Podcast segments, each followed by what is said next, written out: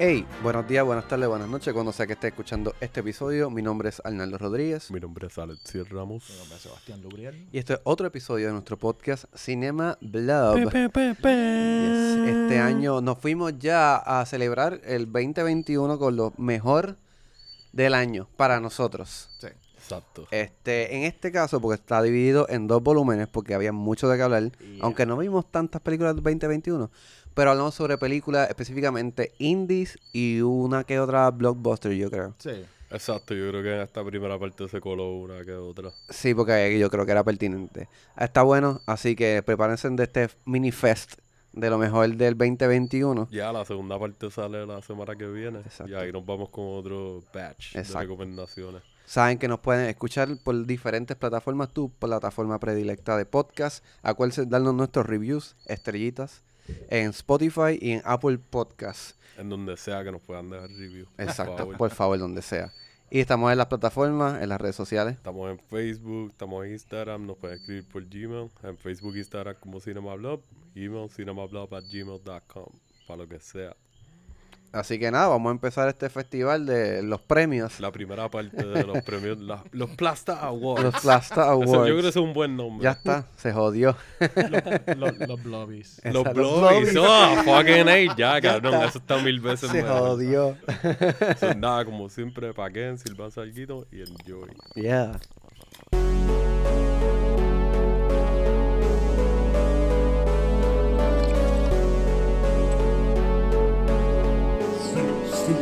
Cinema Blog.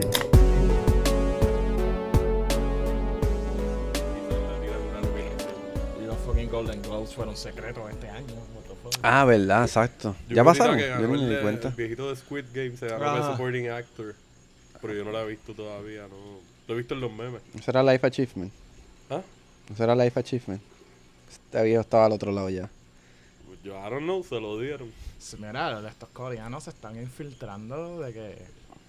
Aunque fíjate, ahora fíjate, fíjate. Me, em, pensé en ti los otros días porque... Uno, me enteré de esta película. Y dos, me enteré que esta película ganó Best Foreign Movie. Y es japonesa. Solo, aquí viene Japón otra vez, like, ah, no, we're coming back. Ustedes no se van a quedar con el canto, fucking Korean motherfucker. Están tirando, están tirando balas locas. aparentemente, y la película aparentemente está bien cabrona. Se llama uh, Let Me Let Me Drive You o Let Me Let Me Be Your Driver, algo así se llama. Mm. Pero que está aparentemente está bien cabrona. Es una película que pasa en 40 minutos antes de que salga el título de la película. ¿En serio? 40 Co- minutos. Como Mandy. intro. Como Gandhi. No, la Mandy, de Mandy. Que tú la Ah, estás ¿verdad? viendo y como a, la- a eso mismo, como a los 40 minutos o algo. El intro super metal ahí de que, oh my god, we're gonna die. De hecho, yo nunca he visto Gandhi, ni pienso verlo tampoco.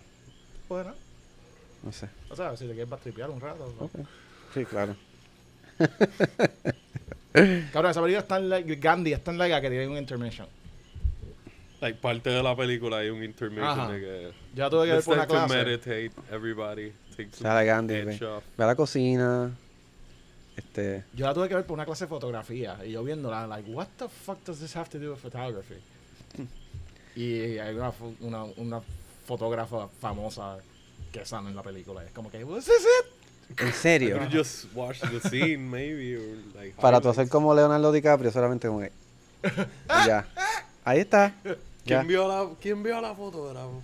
¿En Ya. qué parte sale? ¿Te tomaste una ahí. foto, un screenshot? ¿O le tomaste una foto con el celular? Pues lo malo, Ah. era- yo ni tenía laptop para ese entonces. Esto, esto- esto es early sagrado. Ah, wow. Tenías un Nokia. Estoy jodiendo. yo tenía un flip phone. ¿De seguro? Quizá era un Razer. Lo más probable. No, yo empecé como se debe en, en, en Sagrado. Con iPhone. Ah, perdona, cabrón. Such is life. La suerte estaba mal repartida. Exacto. Pero pues. Breguen con eso. Mira, mano, este año se supone que salga la cosa esa de lucha libre, ¿verdad? La de. La Eh, la- que haciendo. la- ¿Estrellas de la lucha libre? De, tú dices de. La Están haciendo una película. la Aquí en de- Puerto Rico. Transform, ¿verdad? Ajá. Sí. Supongo que salió este año. I guess. Asumo que sí. Usualmente las películas de él salen bastante rápido. Digo, por lo que yo he visto, como que las graban y ya el tipo. Él, él tiene dos en stock. Bueno, Es que ahora, ahora, ahora es el guille de él. Ahora yo tengo que tener dos en Sí. cartelera, papi. Sí. Como se Por lo está tirando el Takashi Miike. Digo, voy a tener 300 créditos, 200. Maybe no todas les gusten, pero van a seguir saliendo, corillo. Sí. Deal with it. Su caso, pues casi ninguna gusta, pero pues van a seguir saliendo. Exacto. De seguro tiene como dos originales y tres copias. No, ya, ya, ya. Mira, mano, me fui en este, como estaba enfermo y estaba en, en mi casa, like, haciendo nada. Como simulando un COVID, pero no era COVID, pero estabas enfermo. Me, me sentía como si tuviese COVID. Ujú. Eso es lo que nunca me dio fiebre. A mí tampoco me dio fiebre. Pero, ah, ¿cómo se dice? Me puse a ver like, películas tras películas tras películas. Por fin vi antes que cante el gallo. Que te cabrona. Está Todavía nice. no la he ¿Verdad que sí? Ah. ¿Dónde la viste? En. eh, Está en ¿dónde la Prime? ¿verdad? En Yo creo que Prime. tú Alquilaste. En Facebook está en Prime. Está en Prime. ah, ¿Pero está entonces- gratis? ¿O está para alquilar? A mí no me molestaría alquilarla. Creo que está para alquilar, si no me equivoco. Pero ah, empecé a ver Buena y la quité. I, couldn't. Sí, eh, eh, yo la vi completa y, y el, vamos, no es la peor película y tiene sus partes graciosas. Eh, me gustó que haya sido un sitio reducido, lo pudieron controlar, Mm. este, pero hay cositas que creo que son el guion que no... Y el final, un bailecito ahí que me la... Los fucking mafuteros, que son. Que son fucking Oyola este, y- Oyola y, Ian Darik. Ajá, Ian. Cuando. Que va, cuando salieron y yo, como que diablo, Yola está all over HBO, what the fuck. Sí, sí, está atacándose con el canto. Pero ellos, como que haciendo mafuteros y como la versión, tú sabes, PG de mafuteros que tú puedes hacer en el cine puertorriqueño. Y después, ah, mira, te vamos a llevar para donde el tipo que nos vende el pasto. Y cuando el. Y es fucking. Luis Vigoró, cabrón. Cabrón, Luis Vigoró, Vigoró. yo, me- mira, vete para el carajo. Y ahí, ah, desde, de- yo llegué a esa parte. Cuando Luis Vigoró, el que te vende el creepy, vete para el carajo. Bye. Ah, yo me reí, yo. Este cabrón, claro que sí. Claro que sí. Pero pues, este, Yo pensé que lo eran cócteles. eh, seguro de meter. Bueno, la mixología herb- her- herbal mixologist. Exacto. Haciendo ensaladas de Luisito Vivo. No, básicamente él era como si fuera un gurú de, Tirándose el salt de la con un hierba. poquito de key fights. de seguro hacía edibles y todo. Ah, bueno, edibles de eso se trata la, la película. Ajá, ya. Estamos, estamos spo- spoileando un poco la película, vamos a... La película que ya lleva como que. Eso salió en el No, 2020, pero- ¿verdad? Ah, o salía en 2020 y se atrasó por la pandemia y salió en No, 2021. no, no, esa película salió después de Mare. Eso es de, de 2019, yo creo. Ah, de verdad. Ah, Yo pensaba que eso fue like, an- justo antes de la pandemia o durante pandemia. No, no, pues, bueno, eh, creo que llegó a a HBO, Este año. Este Era- año. Bueno, el año pasado. exacto, el año pasado. Llegó a HBO Max, pero para el cine aquí salió, o sea, porque la película trata sobre el post-María, so. Sí. ¿Cuál es Ok, el punto de hacer eso en el 2020? Mano, hiciste la película, fucking sácala. O sea, entiende, como que estaría cabrón, como que no, ya perdió vigencia. Igual, sea, puede, puede ser como una comedia, Ya María está frío. ya no está tan in. Nada, pero en verdad, pues no sé, véanla, en verdad, o sea, no. Yo, yo, no voy a acabar yo la vi ver, completa. Yo Yo la voy a acabar de ver en algún punto, pero no estoy. Tengo cero prisa. Ya, entiendo. Como Alexiel con The French Dispatch, que fue, de hecho, sí, es del Puedo decir que 2021. de la que o maybe la menos que me gustó del año pasado. Sí, porque me quité, like, me quité a mitad y hace tiempo que no me quitaba de una película así de que ¿la fuiste al no, que- no, no, yo la alquilé para que Ah, Arnaldo la pudiera ver, le di un día como que mira, estoy en casa, estoy viendo películas, ya había alquilado no sé, me fui a una racha y da- déjame aprovechar y ponerme al día. Y como que todas estas películas están en 5 dólares o menos. Ah. En vez de ir al cine, pues gasto 15 dólares aquí en casa, whatever. Yeah. Y pues una de ellas fue The First Dispatch, fue la última. Y me acuerdo, me quedé en 54 minutos y par de segundos. Y, y hasta Arnaldo me lo escribió después, mira, por si acaso te quedaste en tal parte y yo, gracias, pero no. Pero no, I don't think gracias. it's gonna happen. Después algún día la terminaré de ver. Es que, mano, yo te había dicho que esa película tiene un, tiene un issue gigantesco en, problem- en películas de antología. Si tú, la mejor historia es la primera. Sí, entonces, y además se escogotan, o sea, eh, Yeah. o no tienen ningún tipo de sentido. pero, o sea, para mí, ninguna de estas tienen corazón. Es como. Es como que son muchas historias solamente por o por lo menos así yo lo sentí, por the sake of it, just to like, ah, pues vamos a seguir metiendo personajes Sí, aquí. fue un casquete. Usualmente en las antologías, yo siento que au- aunque las historias maybe no sean las mejores una que otra, como quiera, like, te envuelve y qué sé yo, yo no la encontré tan engaging. Para mí no me cautivó, me sentía como que era un chiste demasiado interno. Se parece, es una película de Wes Anderson, fucking yeah, obligado, tú la ves sin saber que es él el director, el guionista, whatever, y tú sabes que es de él.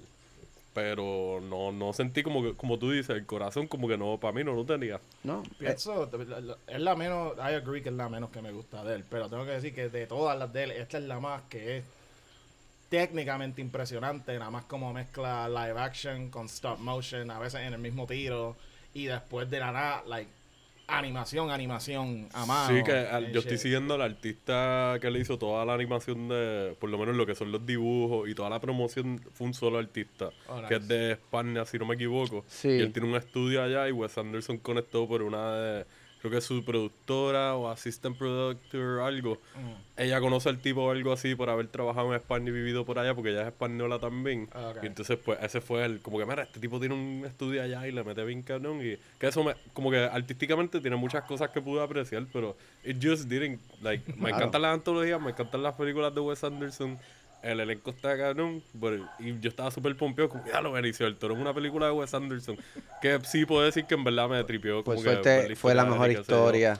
O la menos mala. O sea, yo me la disfruté. Pero igual, las películas de Wes Anderson siempre tienen algo al principio que me enganchan. Yo creo que él es bien efectivo con eso. Pero en esta, desde el principio, me sentí, me sentí obligado a verla. Eso era lo que yo sentía. Como- Como, que, ah, tengo que verla Tengo porque que quiero verla como una película del nuevo. Exacto. y, like, no me gustó. La otra era como una experiencia para mí. Like, yo lo he dicho otras veces. A veces mi pana Gilbert y yo nos tirábamos el section allí en Fine Arts y que sí, era como esto era un evento para nosotros. Y esta fue como que ah, quiero verla y cuando la vi fue like, no sentí nada. Nada, me reí en par de partes y qué sé yo, pero aparte de eso, yo estaba ahí. No cogí el teléfono porque era como que quiero prestarle atención porque a lo mejor pasa algo que me, me enganche y like, no. Nunca pasó. Nah, bruh. Este, es como yo dije ahorita, que Wes Anderson se está convirtiendo en el Michael Bay de, Ah. de las películas artsy, fartsy. Este, sí, porque es como que es, es un show off. Como, mira altura todo lo que puedo hacer. Mira lo que puedo hacer. Pero, no sé, es como, ma- mano, si no, no quieres hacer más películas, quítate, cabrón. Michael Bay te quiere enseñar la explosión más grande que tú has visto en tu vida y Wes Anderson te quiere enseñar el encuadre más punto, Sí, punto fijo y más colorido que tú te puedas con los imaginar. movimientos más clever, maybe, Ajá, más... Y ya después de la 500 vez que hace eso, es como que, diablo, mano, y esa película de horror que tú ibas a hacer.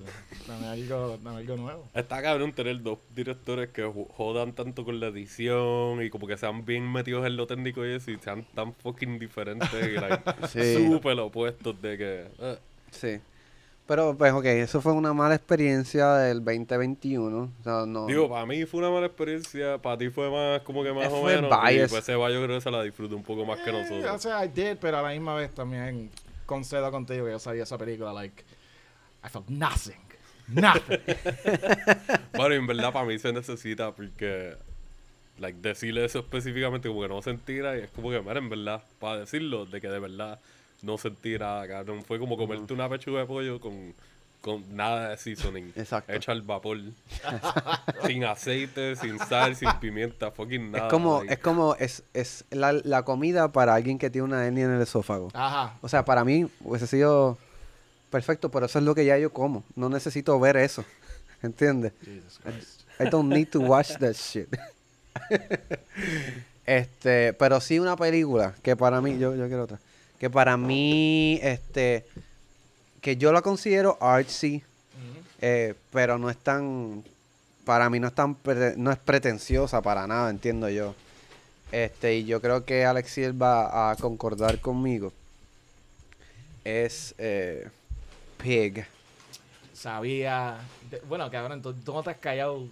No, about that ¿verdad? movie desde que la viste, eso sabía que no iba a coger. sí, sí, sí. Y Yo, de- lo- yo lo había pensado y dije como que maybe Arnaldo la coja. Y además dije, porque ya hicimos el episodio de Pig y Anthony Bourdain. Sí, pero eso lo voy a Que- zapatear un poco porque ya, ya hay un episodio. De hecho, yo, se yo llama. creo que yo estoy como que todavía sigue siendo la más que me gustó ver el del año pasado. ¿Cómo se llama? Una Crónicas de una puerca. Algo se llama el episodio. Crónicas de una puerca, algo. No me No recuerdo. Crónicas de una puerca perdida y Anthony Bourdain. creo Algo así. Anthony Bourdain, Oda, Oda, una puerca perdida y Anthony Bourdain. Exacto, algo- exacto. Búsquenlo, está, está bueno el episodio con el gran panita de nosotros, El duro. el duro. Que también. de hecho ah, vi, vi lo de Bourdain, like, en la, semana, la semana pasada que estaba enfermo, que no estaba haciendo nada. ¿Lo viste, el vi- documental? vi, el- o sea, tú dices la de... ah, Sí, el Roadrunner. documental. Sí. ¿Dónde lo viste? En... ¿En Prime? Gratis. No. Ah, pagaste. Yes. Sí, todavía está para pagar. Es que, eh, Es, basta- es del año pasado. sí, sí, es Pero un buen está más documental. barato ahora ya, ¿verdad? No está early release. Ajá, yo, no, no, o sea, estaba... Sí, nosotros estaba- pagamos estaba como a 20 yo pesos. creo que cuando nosotros lo alquilamos estaba como el 15 todavía o algo. No Como me equivoco, 20 yo fueron, creo que- fueron como 6 o 7 pesos. Pero estábamos claros, la Epic no salió, fue- como las vimos la misma semana, es como que Epic estaba como en 6 dólares, Mm. estas son 20, nos vamos miti miti ya, like. La, la misma lógica de siempre, nos saldría más Sí. caro ir al cine.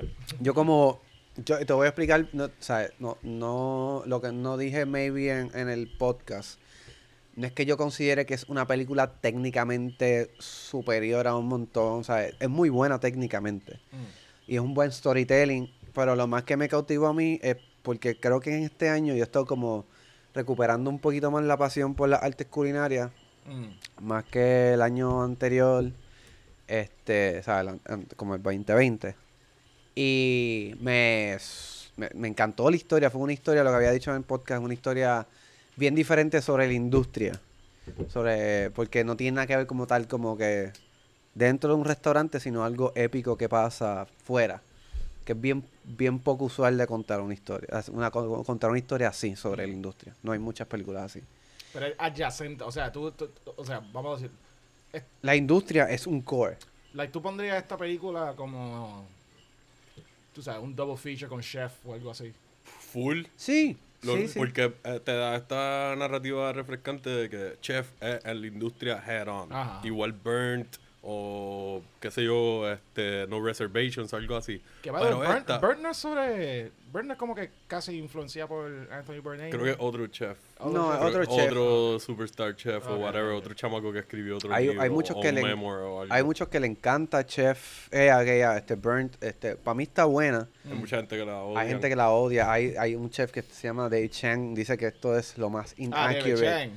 Dice que, pero, pero David Chang es un, un saco de odio. David ¿sabes? Chang, si no es es coreano, no importa. Sí, él es un saco de odio. O sea, hay- a mí yo me la disfruté. Pero anyways, Pig es muy buena. Este, de las películas que yo más como que la sentí cuando la vi. Dije, wow, puñeta, esto, esta película me, me llenó. I feel, ¿cómo es? Warm and fuzzy in the tum. este... Pero y es una película, o sea, Pig. um, es que me la han a mí me la han vendido de tan, tantas diferentes maneras. Tú me lo vienes con el ángulo que es bien. Es una película adyacente a la industria culinaria y todo eso, pero también me la están vendiendo. Es, una pe- es, es- es un, es un revenge movie. ¿verdad? Yeah. Ok. Te lo voy a decir como yo lo puse, si no me equivoco, en el episodio que hicimos Ujú. originalmente. Para mí esto es un folktale dentro de la industria de F&B en Ujú. Seattle.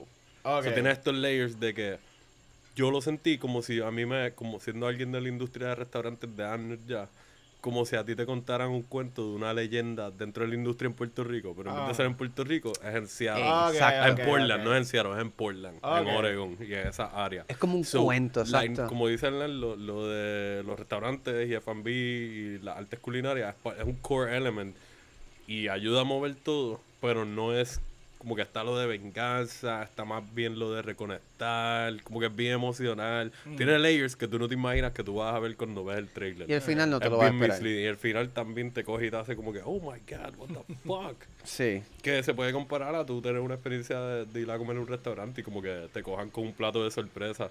Como que la presentación es bien diferente y que si de momento tienes una explosión de sabores en la boca y como que tú, diablo, esto está bien cabrón, yo no me esperaba esto. Exacto, exacto. De hecho, yo eso, eso fue lo mismo que tú diste la otra vez. Básicamente estoy covering myself. Coño, ¿te acuerdas? Yo no me acuerdo que yo dije ayer. Es que he hablado con otra gente de la industria de la película y siempre se las trato de vender así mismo. Como, mira, si quieres ver una película que tiene que ver con la industria, Sí. pero tiene cosas fuera de la industria conectado a eso, pues esta es la que es. So- y está en Hulu ahora mismo. que- Está en Hulu. Exacto, gratis. Eso, si no la has visto, te la recomendamos para que la veas en Hulu. Full. Eh, eh, y también te recomendamos escuchar el podcast. Sí, Este- que la veas para que, porque ahí nos fuimos más a fuego. Sí, ahí nos fuimos más deep. Este, este, Hay hicimos- spoilers. Exacto. So, para que tenga, pues si no tienes con quién carajo hablar de esta película, pues Ah, bueno, no solo, vas a hablar con nosotros, con pero- nosotros. Estos cabrones son unos mamones. No es tan buena.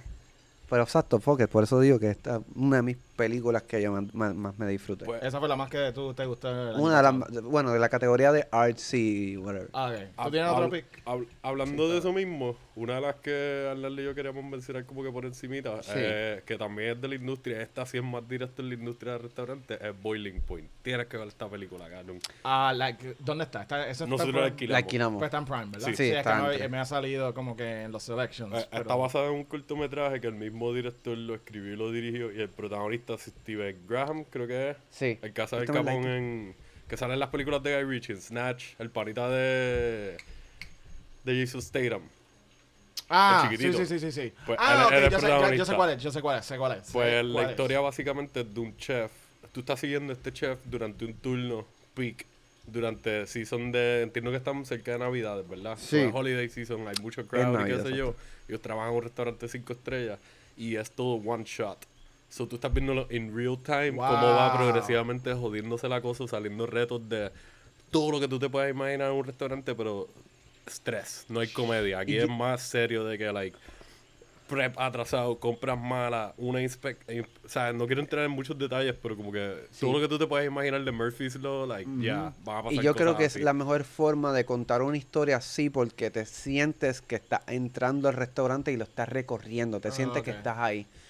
Pero es un one take, one take o es un one take fakeado tipo Ah, Birdman? Yo entiendo que lo más probable... tiene- Pero no se Puede notan. haber sido fakeado, pero para mí aquí se ve hasta más smooth que en, que Ok. en Birdman, porque Shit. es más oscuro y más tenue la iluminación. Y no y es todo en el mismo restaurante. En Birdman Ah. juegan con lo del teatro, la calle, la Sí, barra de sí, sí, afuera. sí, sí, sí, so sí. ahí como que los fake outs se notan más. Puede- y si es tenue, puedes cortar, puedes Papo, la esconder los sombra, cuts. la sombra aquí yo lo veía cada rato y yo estaba como que yo estoy tratando, dura una hora y media. So, eh, en real time te mantienen ahí desde el principio hasta el fin. Es como que la guía, puñeta, like, yo no quiero trabajar en un restaurante ya.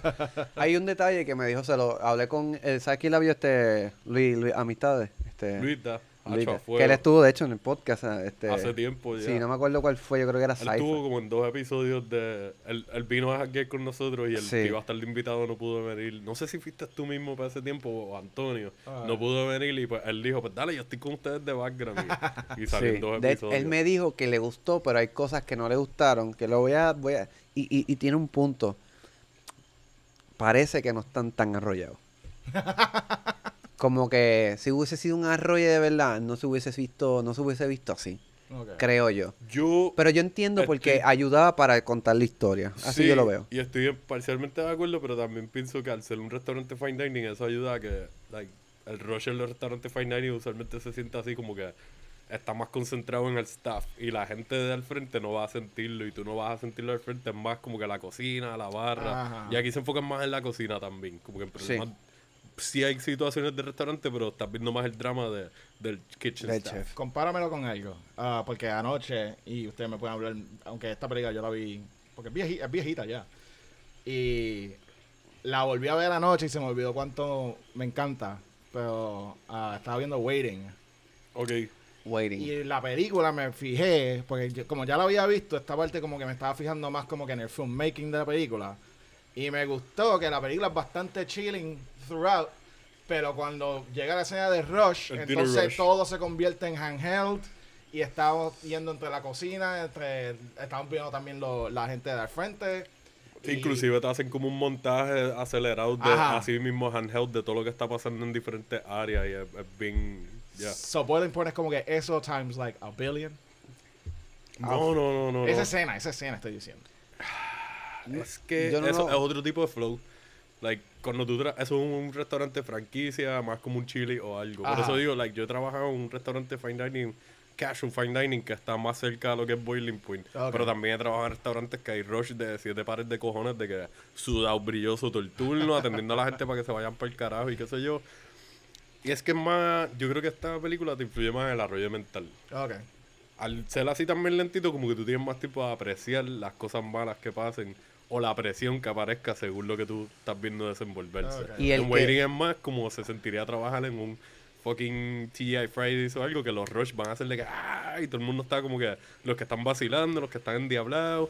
Yo soy el que va para adentro a la cocina y blow off steam y entro de nuevo, ah, how's everybody doing? La, la, la. Que Yo me identifico tanto con esa chamaca de Waiting que como que sí. La bien, la bien cabronada, la bien cabronada. la- ajá. Exacto. Pero Boiling Point, a mí me gustó mucho y el hecho de que sea un one shot, ¿sabes? Como que se haya hecho para verse como un one shot, para mí lo hizo bien impresionante. Me gustó mucho. Y la hora y media para mí no se siente como. Se siente hasta más corto. Ok. Lo Maybe- más probable pudo haber funcionado hasta más, pudo haber sido más impactante si era un, un largometraje de maybe una hora. En vez de, o una hora y cuarto o algo así, en vez de la hora y media, como que un poquito más. Aunque yo creo que pero todo, para mí funcionó todo bien. funciona bastante bien hasta la... Bueno, no voy a contar. Pero maybe este la, la- el input de una persona que no es de la industria, porque yo me la disfruto un montón porque soy de la industria y, y pues me pude relacionar con un montón de cosas. Es como que, ah, diablo, maybe esto vaya... Como que me fui en ese viaje. Pero estaría interesante ver a alguien que no sea de la industria, que la vea y, la, y, y le... Maybe le haga lo mismo o, o- o le guste, o sea, que le guste la película. Ok. ¿Sabes qué podemos hacer? Ya que tú no la has visto y estoy seguro que lo más probable va, aunque no te encante como a nosotros, pues vas a verle cositas que te gusten. Mm. Podemos tirarnos después un return como un single movie session de esa. Ajá, ya que técnicamente está bien gufiado como lo hicieron y qué sé yo, pues podemos sentarnos. Tú no Sí. eres de la industria, so podemos tener un back and forth más a fuego y, Mira, y ahí- dando spoilers. Ahí ya tiene, ya tiene anuncio para el próximo episodio. Oh. Exacto. Tú puedes tirarte la perspectiva de maybe cliente, huele bicho. No, no, no sé, yo no sé. Yo Yo nunca te he atendido, ¿verdad? Tú nunca llegaste, ¿no? No, ninguno de ustedes me ha atendido. Cierto. Y saben que no le dejaría a ti para ninguno de los dos. Yo sé que. Primero, Está bien, yo te voy a pedir la comida lo más picante posible. Nah, yo- Ya, yo creo que la cocina se equivocó. cabrón, yo te voy a cagar ese plato. Ese churrasco va a salir más gomoso que una goma lion. Las fugacetas quemadas, el queso tostado, Sí, la nada- ya seca. Nada de cariño, cabrón. Es más, Ah, bueno, eso es pum para mí, tranquilo, que Ey. te vamos un bicho. El dish, mira, pasar el brillito a esto, a este plato. Anyways, es una, es, es una buena película, este está para alquilar, si no la has visto. Creo que es una mención honorífica, ¿verdad? Sí, es técnicamente una mención honorífica, pero ya estamos tirando la promo para un Ah, futuro full. episodio del Single Movie Full. Session. Va a Sí. estar bueno, yo sé Sí, que va a estar bueno. Sí, obligado que sí. Mano, pues yo en, en lo que es películas, que como mencioné, yo vi muchas películas el año pasado, pero bien pocas de ellas fueron actualmente del 2021. Ujú. Como mención honorífica, pero no la considero, no la, no la quiero no la, no la considero como la mejor, aunque me gustó con cojones, pero Eso es lo importante. Es una, no es una película completa, es un part one. So, tú sabes, no la considero que es una película completa, so no la, no la, no la puse como la mejor. Pero Dune me Yo sé, gustó. I, I knew this was coming. Cuando dijiste Yeah. que era un part one, yo Dune. Ajá, que no, no, ¿qué otro part one salió el año pasado? Pero Dune en lo técnico y en nada más de hacer este fucking hat trick de tirarse esta película que gente iba tratando de hacerla desde los 60 y haciendo la mejor posible versión que se podría hacer de ese libro. Que está bien alejada de la versión de. De De. David Lynch. No, de este, de. De Jodorowsky. De Jodorowsky, ma- bueno, mano, la- eh, si, si Jodorowsky hubiese hecho esa, esa película, yo quiero, yo quiero visitar el, mun- el universo alterno donde Donde esto exi- pasó. Donde pasó esa película y no pasó Star Wars. Donde esa película hubiese sido el Star Wars de, de esa década. Hubiese sido un mundo bien loco. Sí. Lo- sí. de todos los sí. Pink Floyd hubiese sido una banda más grande, yo diría. Probablemente. Ah, Orson Welles quizás no se hubiese matado. Trump no Ah. hubiese ganado, probablemente. Estoy jodiendo, estoy hablando, ya me fui. Dalí quizás tampoco se hubiese, hubiese aguantado más años. Porque Aquí hubiésemos salido del bipartidismo hace tiempo. ya. Uy, cabrón, ya no sé. Ripple effect. el Estado Libre Asociado no, No hubiese pasado. O sea, nada, pero ah, honestamente, y también este, este cabrón, ah, Danny Villeneuve, ah, Villeneuve. Es mi apellido favorito para decir. El mío también. Villeneuve. pero ese tipo, cabrón, que por- por- yo, yo quiero que nada más haga sci-fi. Que nada más haga sci-fi. La tiene bien manga, parece. Ajá, todas las películas de sci no ha hecho ningún él no ha hecho ninguna película que no me haya gustado. Y esta también. Pero esa no es, eso es un honorable mention. Sí, Este, yo no la, yo no la, es de las películas que yo no pude ver, que estoy bien arrepentido porque yo la quise ver tanto en el cine Yo también, Sí. yo quería verla y no sucedió. Que pues dije, "Ah, esto ya está quitado para verla en HBO, pero la voy a ver, la tengo que ver, o sea, yo la quiero ver. Con todo y que la vi en HBO, porque la gente que la vio en IMAX me Ah, está ¿verdad? diciendo que tú no vas a creer el sonido de esta película. Y con todo y que la vi en HBO, con, tú sabes, bocinas de, de De televisión, con todo y eso, yo como que esta película suena cabrón. Like, de, de estas películas imagino que tú la ves y tú escuchas la vibración del televisor. como- Y eso en IMAX se tuvo que haber sen- sentido bien Está cabrón. cabrón escuchar vibra, la vibración y de momento ver ese culo saliendo. Pero fucking- cool. ¿Cómo se dice? Ajá. Pero sí, con- por más que me gustó, ah, siento que la película, la mejor película, la película que más me gustó a mí del 2021, nada más por ser su propia cosa, no es una adaptación, no es basado en nada, eh, es Last Night in Soho. Ok, ok. Y yo ah, no voy a entrar en spoilers ni nada de eso porque ustedes no la han visto. No. Y por favor, véanla lo antes posible. Pero La íbamos a alquilar, ¿verdad? Sí, vamos pronto la vamos a Sí, alquilar. la, la iba- esa era una de las que estos días que estábamos viendo un montón de películas le íbamos a alquilar, pero Arnaldo está trabajando más de nuevo y yo tuve un par de cambios. so.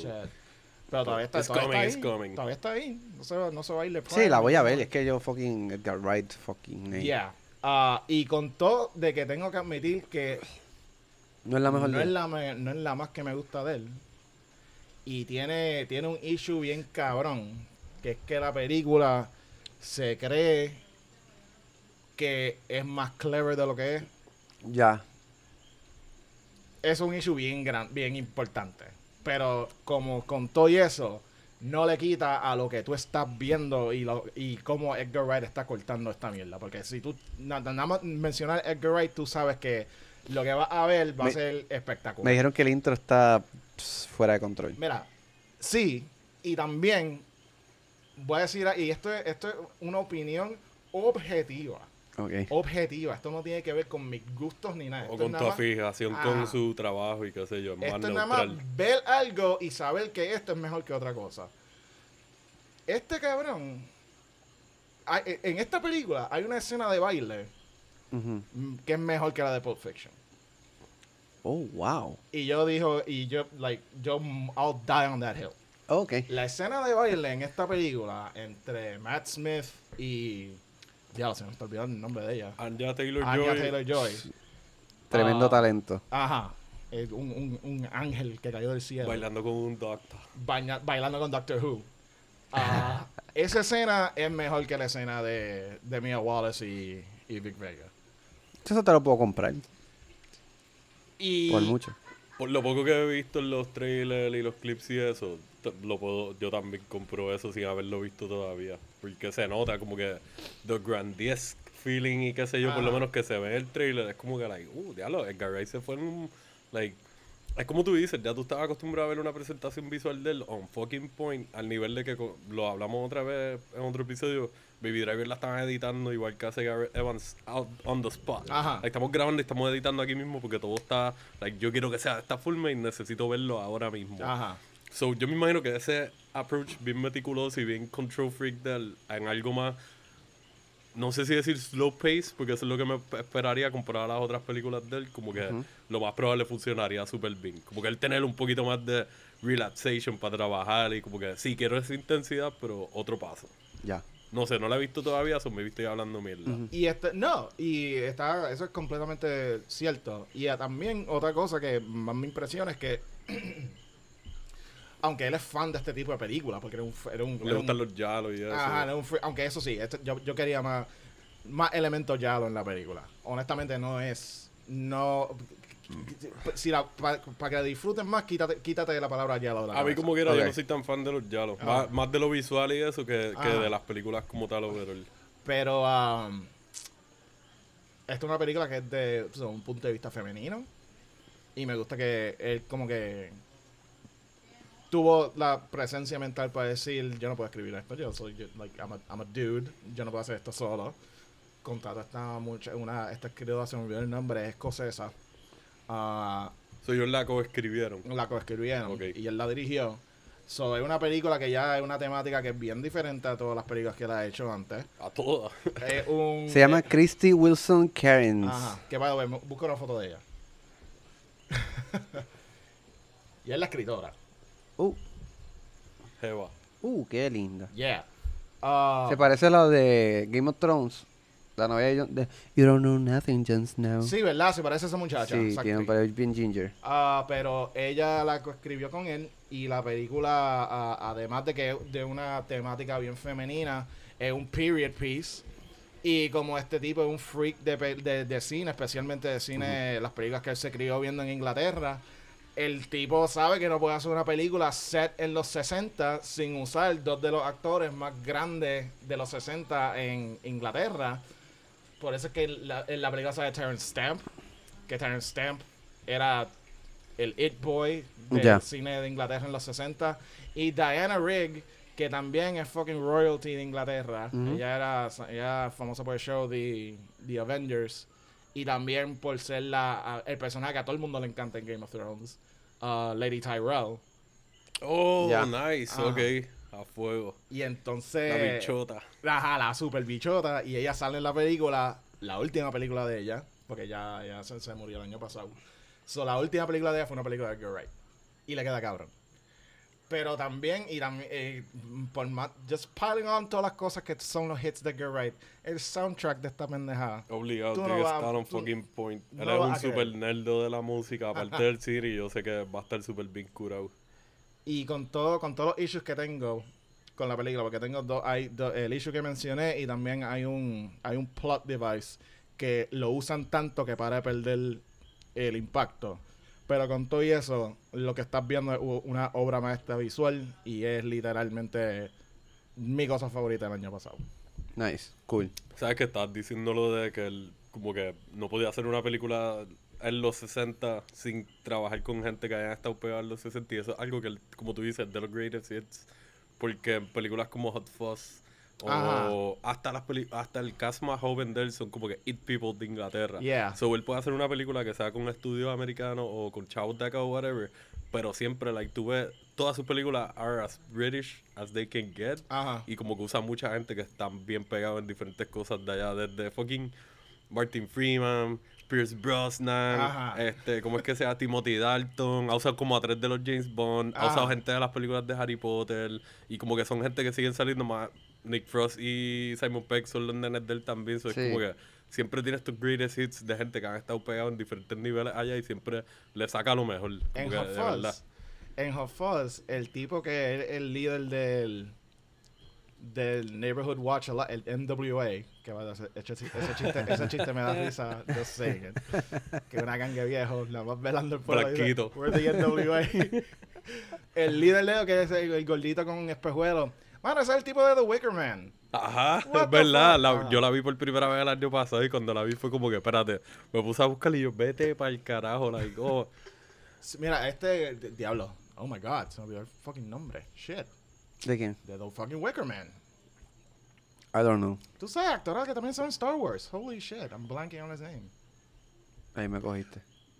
No recuerdo ahora quién es, en verdad. No lo conozco por el nombre, lo conozco más visualmente. Lo siento por este. Ah, Christopher Lee, puñeta. That took a second. Ah, ok, Ay. tú dices Count Dooku. Ajá, Count Dooku. Ah, Christopher Lee, si Christopher Lee no se hubiese mu- muerto, me hubiese encantado ver lo que Edgar Wright hubiese hecho con él. Qué Hubiese sido hermoso. Yeah. Y sabiendo que él está mezclado también, como que ha hecho hasta discos de metal y qué sé yo. Como que, like, dude, esta gente van a hacer una melcocha bien cabrona. Yo la quiero ver. Last Night in Soho. So, eventualmente la vamos a alquilar y la vamos Ah, a... está Lo disponible. a- más probable va a ser las próximas semanas. Yeah. Sí, yo Vamos a hacer espero. va- intercambio. Ustedes vean eso y yo voy a ver la de Boiling Point. Ya Yeah. está, está cuadrado. Esto está cuadrado. Pues, bueno, me gusta esa recomendación. Va con una de las que fue, aparte de, mi- de mis top del año pasado, yo creo que fue una de las que me cogió de sorpresa más todavía. No tanto porque no me esperaba que me gustara, era más como que cuán buena fue cuando la fucking vi de que, like, wow, en verdad fue un regalito. Mm, Y se parece, me recordaba a Last Night in Soho, con que no la he visto. Porque tiene la influencia de Yalo. Ok. Se llama Sensor. Le voy a dar un shout out a Beto, a Jorge, Ah. que él hace poco puso un post en Facebook, la vio recientemente, creo que él se compró una edición de eh, Vinegar Syndrome, una de estas compañías. Ok. Y, mano, no, no había visto a nadie más que hubiese posteado sobre ella, por lo menos acá en Puerto Rico. Y está bien cabrona. Básicamente, durante los 80, está siguiendo a esta muchacha que ya trabaja para poner ratings a las películas. So, esto es Oh, para cuando estaba pasando lo de los video nasties y las Ok. películas bien hardcore en, en, en- en UK, como que Estoy- toda la controversia. Estoy instantly in- Oh, into I it. know, ya, ya sé el super hook. Cuando yo leí eso, fue como que, ok, déjame buscar el trailer, no quiero saber nada más. Y cuando ves que te empaquetan esta historia de esta chamaca que tuvo una situación bien traumática con una chamaquita Mm.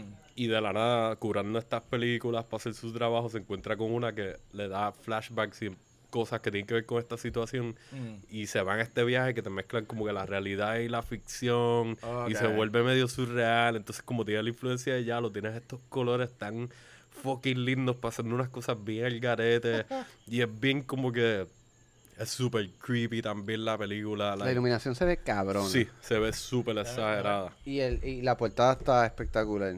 O sea, mira, mira, Oh. esa, cabrón, mira las... Que está bien nice Sí. que te mezclan como que este momento histórico dentro del cine, que nosotros somos super nerds de esto, que fue bien importante allá en UK, y como que nosotros sabemos que han salido muchos B-movies y el mismo Edgar Wright Ajá. es una de las personas que fue influenciada por estos momentos porque él era un chamaquito cuando esto estaba pasando, so, es lo más probable en alguna entrevista aquí allá tiene que hablar, haber hablado de esta época y tú verlo en esta historia, cómo te mezclan esa realidad con esta otra realidad super twisted, con algo bien personal, y a la misma vez tú como que, ¿qué está pasando aquí? ¿Qué es de verdad? ¿Qué no es de verdad? ¿Qué carajos va a pasar? Eh, like, Chef Kiss, de verdad. Fue de mis sorpresitas del año pasado y, y, mano, me gusta. Yo como que me esperaba que tú hablaras de Last Night in Soho, pero pensaba que a lo mejor le iba a tener de, de Honorable Mention. Es que esta película, ah, esta me suena, pero no la he visto. ¿Dónde está esta? ¿Está en Prime? Ahora mismo, mano, se me olvidó buscarla en Just Watch, no estaba, pero yo la alquilé en Prime. Rápido que vi que estaba para alquilar, estaba como en 4 dólares, o aproveché.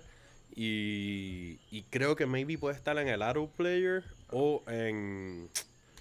No sé si en Shudder la añadieron hace poco. Pero si no, la pueden conseguir en Prime para alquilar y like, está baratita. Es Worth the Wild, no es muy larga. La protagonista se llama Liam Outgar. Ahora mismo está en Hulu. Oh. Ok, la pusieron en Hulu. Pues, Está en fuego. Hulu. Y está a 4.99 en Apple TV y también está en, En Prime, lo más probable es lo mismo. más seguro. Pues, mano, la protagonista hace una actuación súper buena. cuadro. Mm. Es como que es una muchacha bien bonita. Sí, cabrón. Y esto pasa alrededor de toda, like, toda Sí, la ya- película. Ya, ya- ya veo, veo el giallo inmediatamente. Todo el tiempo. Like, tú vas a decir yalo, yalo, yalo, yalo, yalo. Y en verdad está, sí, quedan más. Eh, está súper nice. Tiene su gore. Tiene sus momentos bien impactantes de violencia. Aparte de ella sale Michael Smiley, que él es como un character actor británico que, que me gusta. Salen muchas películas así independientes y más como Ajá. que low key. Siempre tiene personajes que son súper scumbags o tipos de estos súper nasty que tú dices como que like, ah, yo no quiero ni darte la mano. Sale en el show Space del personaje de Raver. Que ¡Oh, es el, Raver más honesto que tú has visto en tu Ah, vida. se me había olvidado, cabrón. Es que yo, yo lo he visto más a él recientemente en películas así más como que straight to video o más video on demand como salen ahora muchas. Gracias. Pero el personaje de él está nice porque él es como que más uno de los productores de estos videos nasties. So puedes tener estos momentos de sleaziness y como que tratando de defender algo que... O sea, ese contraste de como tú tratar de decirle a una persona como que esta película de horror es bien fucking gory y es bien nasty y es bien fuerte y es bien like... Sí, es bien in your face, pero a la misma vez como que te la puedes disfrutar. y Mm. Básicamente representa eso versus estas otras personas que su responsabilidad solely es como que Ajá. guiar a la gente y decirle esto no es para sus niños, eh, esto no es para que lo vean ahora, porque para cuando estaba pasando lo de los video nasties, habían, como ha pasado en Puerto Rico, como ah, la ola de crímenes y como que, o allá afuera, ah, esto es culpa de los juegos, de Grand Theft Auto y qué sé yo, estaba pasando lo mismo con las películas, como que, ah, gruesome murders y cosas bien random, pasando de momento crímenes más hardcore y le estaban echando la culpa a las películas, so, eso es parte del backdrop que te mantiene ahí como que, like, también, aparte de lo que es la, la- lo surreal y el revolú que te jode con la mente, está nice. So, yo creo que deberían darle el break. Eh, fue una de mis favoritas del año pasado. También tiene que ver con la industria que a nosotros nos gusta y de otro país o culturalmente como que te da un poquito Ah, de, de también. knowledge. Ay, porque cabrón, es Inglaterra que está pasando todo eso, como que te, te estás llevando para allá. Mano, yo quería pasar a las series, pero creo que tengo un oro, quiero tengo una, una mención honorable. Honorífica. antes de que sigamos, quería decir, la coescribió Prano Bailey Bond y ella la dirigió también. No conozco nada más de su trabajo, entiendo que ha hecho varios cortometrajes y trabaja en horror. O sea, So, una, una mujer la dirigió. Estoy pendiente de este nombre porque como que esta jeva me, me juqueó. Con esta película ya estoy enamorado. Mira, Sí, esta... tiene ocho, ocho, ocho créditos. Y en creo que la su- mayoría son shorts o maybe Shorts. películas De hecho, solamente son shorts en documentary. So, este es su, Este es su, ese es su tu debut largometraje. de Su, largometraje. su, su ópera prima, probablemente. Mira, estas mujeres están, porque también otra cosa que no la mencioné porque no la he visto, yo, y estoy loco por verla, una de las, de las que más quería ver el año pasado, pero a Titan, Yo la vi. ¿la viste? Ah, ¿Qué pasó? Ah, puedo decir que es de las películas que más me gustó del año pasado. No la quise traer porque ya nosotros hablamos un poquito de ella, ¿verdad? Nosotros llegamos a hablar de ella un poco hablando de Raw en otro episodio, no recuerdo. No tanto porque. Maybe yo no superficialmente sí. porque Arnaldo no la había visto. Todavía no la he visto. Ajá. Visualmente, volvemos. Y Raw me gustó más la historia y la narrativa. Pero este es más. It fucks a little bit more with your head. Y, like, te mezclan unos elementos que tú no te esperas. Como que aquí tiene. Te los puedes esperar si viste Raw. Como que hay body horror. Ajá. Hay cosas bien de family issues, like daddy issues y cosas así. Este, hay. No sé, hay un par de cosas que son más abiertas a interpretación que tú Sí. tienes que simplemente estar viéndola. Que no te puedo decir ahora porque estaría dándote spoilers de la escena y ya. Pero esa visual treat, like, es hermosa. Es, es lo más probable de las más lindas que vi el año pasado. Tengo que dársela a Sensor que con mucho menos dinero lo más probable y un estatus más abajo Claro. Me gustó más y como que like, las puedo poner una al lado del otro y maybe es un double watch bueno porque son bastante diferentes pero Mm. visualmente te mantienes ahí en el viaje de ah quiero ver películas así como que la iluminación y la colorización y qué sé yo está bien crisp y, y todo es bien oscuro y también los temas se pueden comparar Hacho, pues mira, mira, mira, pe- yo- ok, mala mía por adelantarme, pero el episodio, n- el, el, ne- el after next, que sea like Scary Girls, si vemos las dos. vamos nosotros hicimos a- Uh. al, al año pasado fue que hicimos para uno de los primeros que tú estuviste el de las jebotas o podemos hacer como que otra Exacto. versión más de jebotas like badasses. Ya. eso estaría nice Screen Queens o no. algo así No, porque son, no son No, exacto. queens, son mujeres bichotas bichotas del cine bichotas dirigiendo cine horror. Full. Ahí está, ya está, ya está cuadro. Yo quería añadir esta y vamos a tratar de, porque creo que maybe estén de acuerdo conmigo. No vamos a tratar de hablar mucho de ella porque creo que se hizo mucho ruido de esta. Mm. Pero yo me la disfruté tanto que quiero mencionarla solamente. Que es de Suicide Squad. Yo, hacho, obligado. Diablo, ¿verdad? Se me olvidó esa por completo, wow. Este, yo- de las películas que más me disfruté en cuestión de así, de, de esta... Experiencia cinematográfica. sí, fue Blockbusters. del Fue año como que... pasado. Fue, Es que eh, el año pasado fue tan largo que te juro que pensé que esa película salía en el 2020. Oye, y salieron un montón de Yes. cosas también. Porque venimos de que el 2020 muchas se atrasaron Ajá. y muchas cosas están, like, pues, saliendo poco a poco. 2021 era el revolú de cosas que habían atrasado saliendo, más todo lo que estaba scheduled, Bien cabrón. más cosas que hayan salido de la nada que nadie se esperaba. so, fue un año bien cargado. sí. Había mucha tarea. So, si todavía no has visto Suicide, Suicide Squad, es una super película para ver, como que la, la esperanza de DC. Y en verdad, es muy. em- em, yo la pasé cabrón viéndola. De hecho, creo que la vi en el cine. Sí, la vi en el cine. No, yo la vi en HBO. Sí, yo la vi en el cine. Yo la vi, actually, salió cuando a mí me dio COVID. Ah, no, bicho, eh. Yo la vi en el... Salió cuando a mí me dio COVID, si no me equivoco. Y durante mi cuarentena o algo fue que la vi. Fue como que, "Ah, gracias por darme una razón para vivir. Porque estoy súper depresivo, encerrado en casa aquí. Yo chupándome el dedo en la esquinita de la sábana ahí. Babia apestosa. Joder, seguro sí. Pero estoy de Este. acuerdo. En verdad, Una buena mención honorífica. Fue para mí el mejor popcorn flick. Tenemos, tuvimos la discusión de Spider-Man, pero puedo decir que Suicide Squad tú la puedes ver sin tener que haber seguido todo. Yeah. So, eh, le da un poquito de, de valor ahí más universal. Y para más decirte, sin entrar en mucho detalle, pero cada vez que pienso Spider-Man, Mm.